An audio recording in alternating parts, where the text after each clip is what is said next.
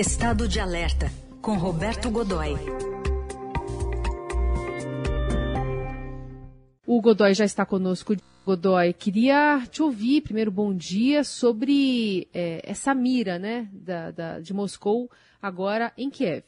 Pois é, o cerco está se fechando e a inteligência, a inteligência ocidental, principalmente a inteligência militar da OTAN, da Organização do Tratado do Atlântico Norte, Carol, a inteligência espera um, algum tipo de evento ligado à capital para hoje.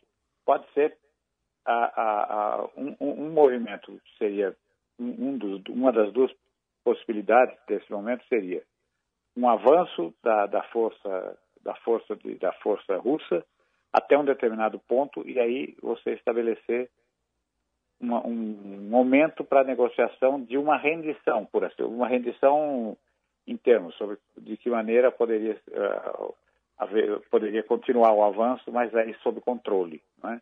ou simplesmente, e isso é o mais provável, uma, um, um, encaminhamento da, do ataque em direção a, ao centro administrativo, aos centros de controle de funcionamento do governo, é, atingindo ao principal, ao principal objetivo é, do dirigente russo Vladimir, do presidente russo Vladimir Putin, que vai ficando cada vez mais claro, que é o de é, assumir o governo, derrubar o governo do Volodymyr Zelensky, é, tirar o presidente ucraniano da frente e simplesmente ou, é, estabelecer uma, uma situação provisória por algum tempo, pois se, se esse algum tempo pode ser mesmo por algumas horas, e aí indicar é, um membro do, do parlamento, por exemplo, que seja favorável à Rússia, que seja um homem da Rússia, por assim, politicamente falando, né, seja um homem da Rússia, para assumir o governo. Agora, o que acontece com o Zelensky?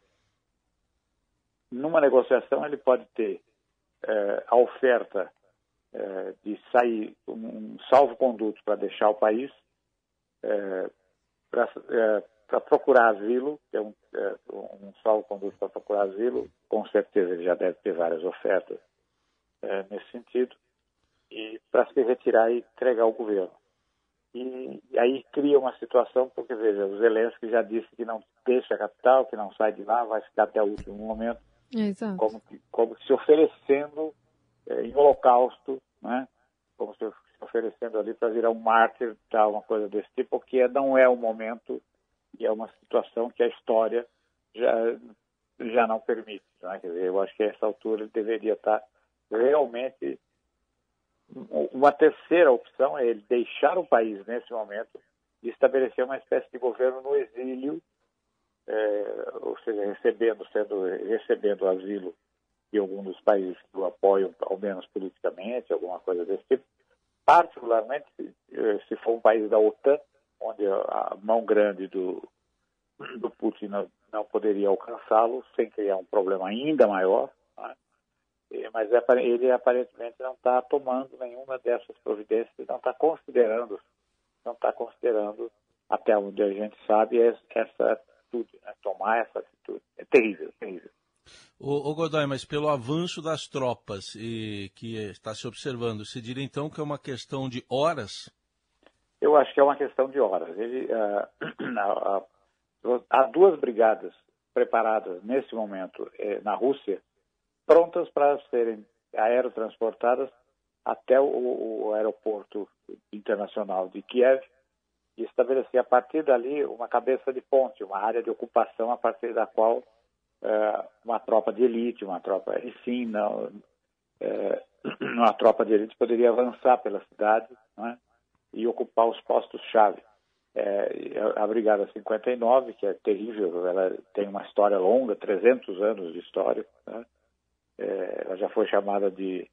É, a sério, ela foi chamada, não estou brincando, a sério mesmo, ela já foi chamada de os ursinhos de Stalin. Tá? Uhum. Veja só que coisa mais. Né? E, e, também antes disso, quando ainda era uma força de elite a serviço da monarquia, era chamada de o sabre do czar. Uhum. Ela está pronta para ser deslocada, desembarcada em, no aeroporto de Kiev, e junto com ela a Brigada 76, que é uma brigada de infantaria aerotransportada, também uma tropa de elite, uma tropa de formação especial. Godoy, você mencionou esses essas três possibilidades aí, é, com certeza espalhadas na mesa de Zelensky a partir de agora. Então, se entregar e pedir esse salvo-conduto para deixar o país procurando asilo, é, deixar o país, estabelecer um governo no exílio, não, não entregando né, o país, e se oferecer para lutar e virar mártir. É, dependendo de cada uma dessa variante, dessas variantes, é, isso pode piorar ou melhorar a situação em relação a essa invasão russa pela resposta dos aliados a Zelensky? Pois é, o, nenhum dos aliados do Zelensky é, se dispõe a, a, pegar em armas a favor dele, a ir lutar na, ir lutar na, na, na Ucrânia. E ele tem reclamado disso, né? Ele tem reclamado e, e eu, olha, eu diria que ele está tá certo nessa história, porque ele foi, ele foi recebeu estímulo o tempo todo nessas últimas semanas, particularmente, mas não apenas desde antes, desde que a crise começou, ele recebeu, ele foi estimulado a manter a posição, uh, recebendo sinais muito claros de que haveria uma garantia, uh, haveria todas as garantias. Talvez com exceção, talvez não, com certeza, com exceção uh, do Reino Unido e do, do, dos Estados Unidos, todos os demais se envolveram nessa discussão, inclusive o próprio Macron, deixaram claro que poderia haver, sim, uma garantia de força para que ele permanecesse no poder, que permanecesse não, mas uma garantia de força para, sustentá-lo na, na, na, na, posição. Isso não aconteceu. Os Estados Unidos ontem, o Biden no discurso em que anunciou as sanções, foi muito claro nisso, quer dizer, ou seja, a tropa, a tropa americana não vai combater na, na, na Ucrânia, né?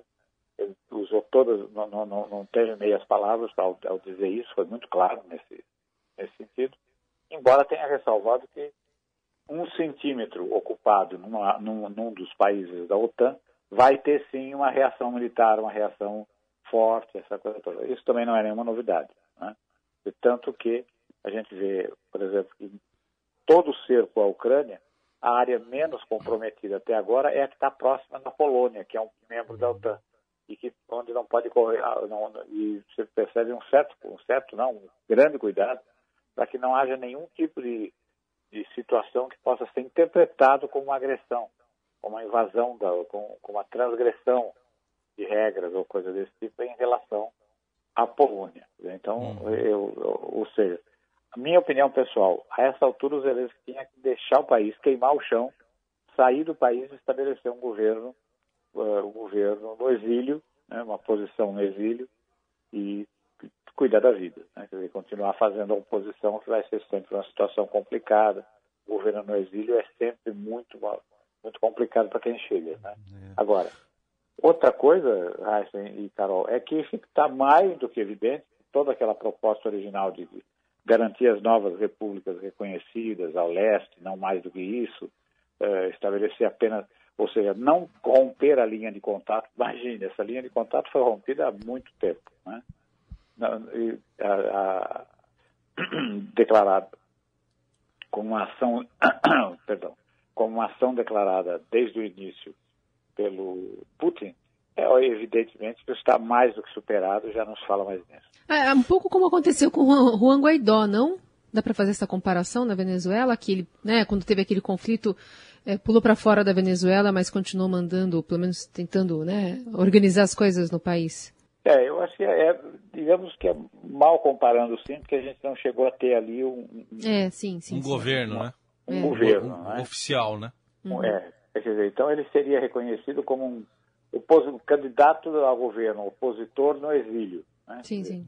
E aí eu enfraqueceria um pouco essa posição mas nesse momento o que a gente tem é um dirigente nacional eleito democraticamente, né, é, iniciando um, e, e, tomou a iniciativa de, faz, de começar a reforma, começar reformas política, administrativa, social e se aproximando muito de criar um, um modelo de modelo de economia é, interessante, novo, combinando conceitos de uma administração de, da, da herança socialista com um novo, uma nova visão de mundo, essa coisa toda, e está sendo pesadamente atacado e é tudo que ele está recebendo até agora é aquilo que a gente poderia chamar de apoio moral. Né? Uhum.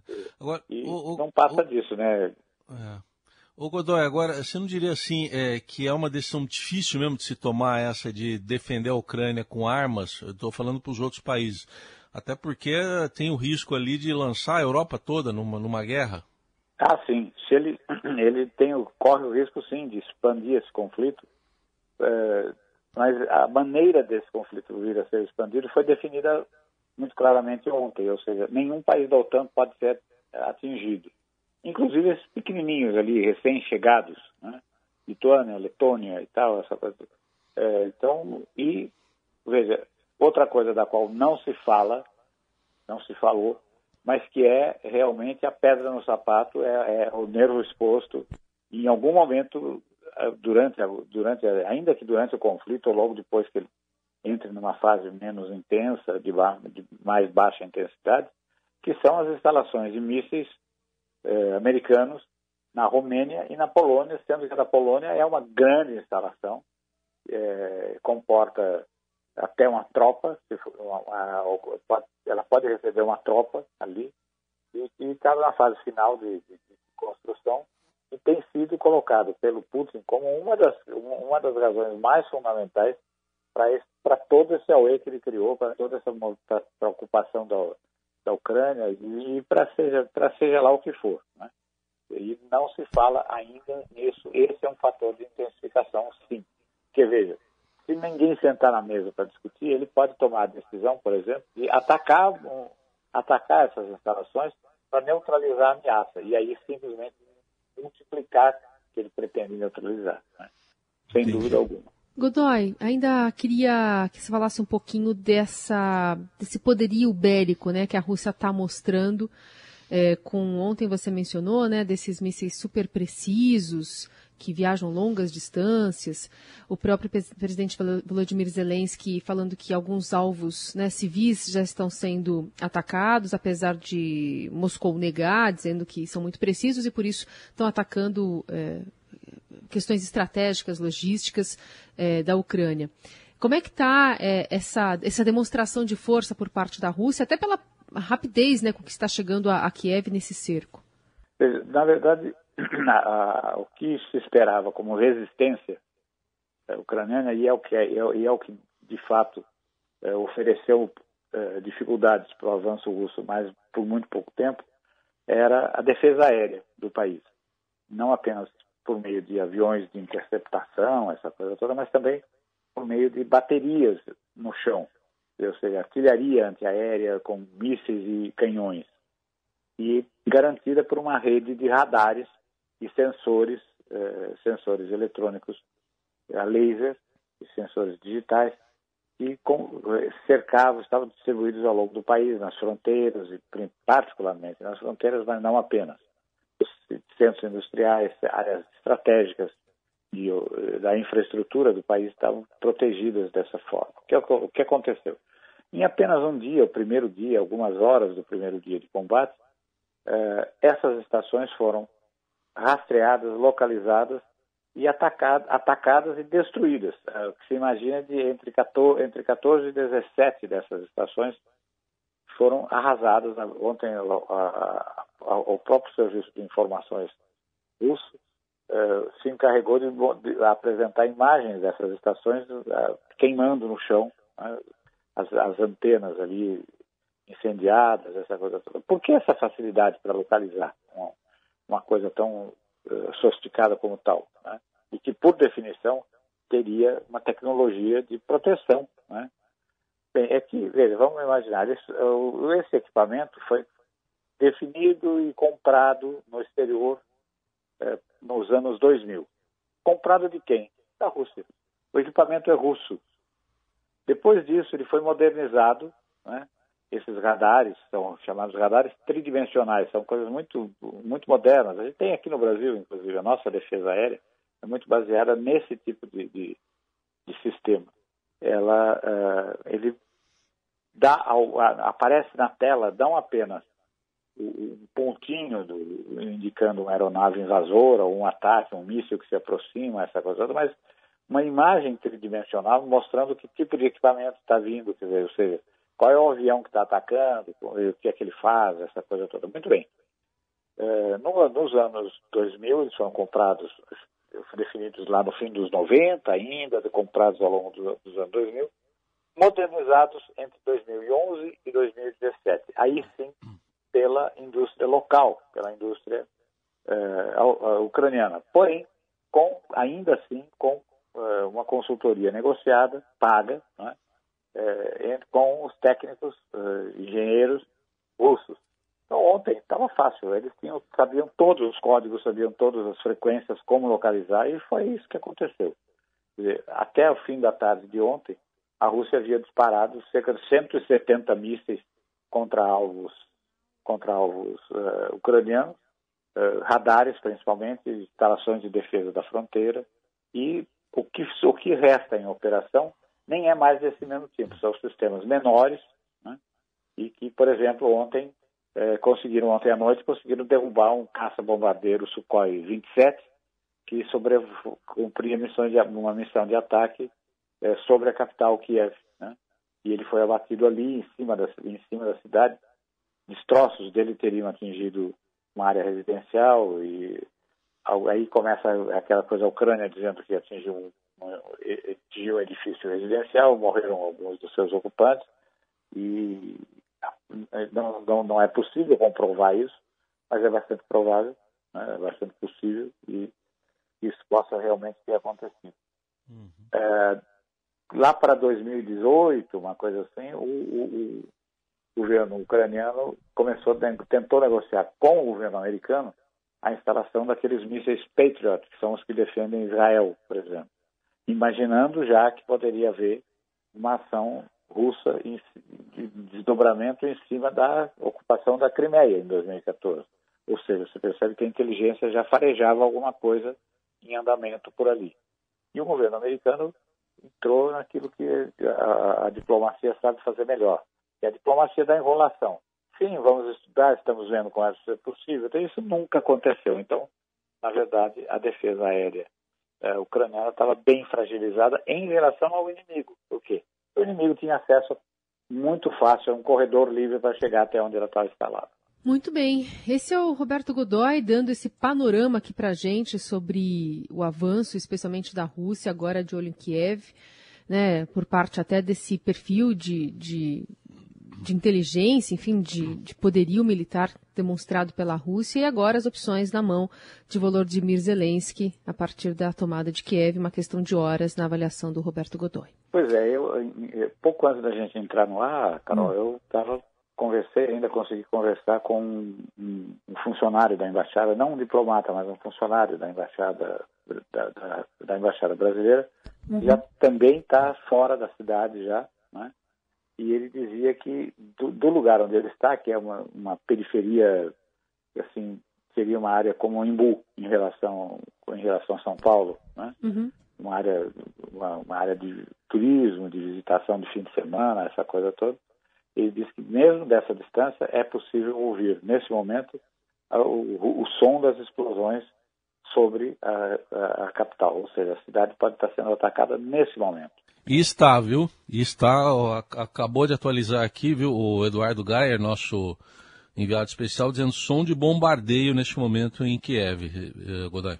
Ah, meu Deus, pois é, então está chegando, é um momento realmente delicado. Vamos, tomara que não seja tão traumático quanto está está sendo sinalizado, né, Raíssa?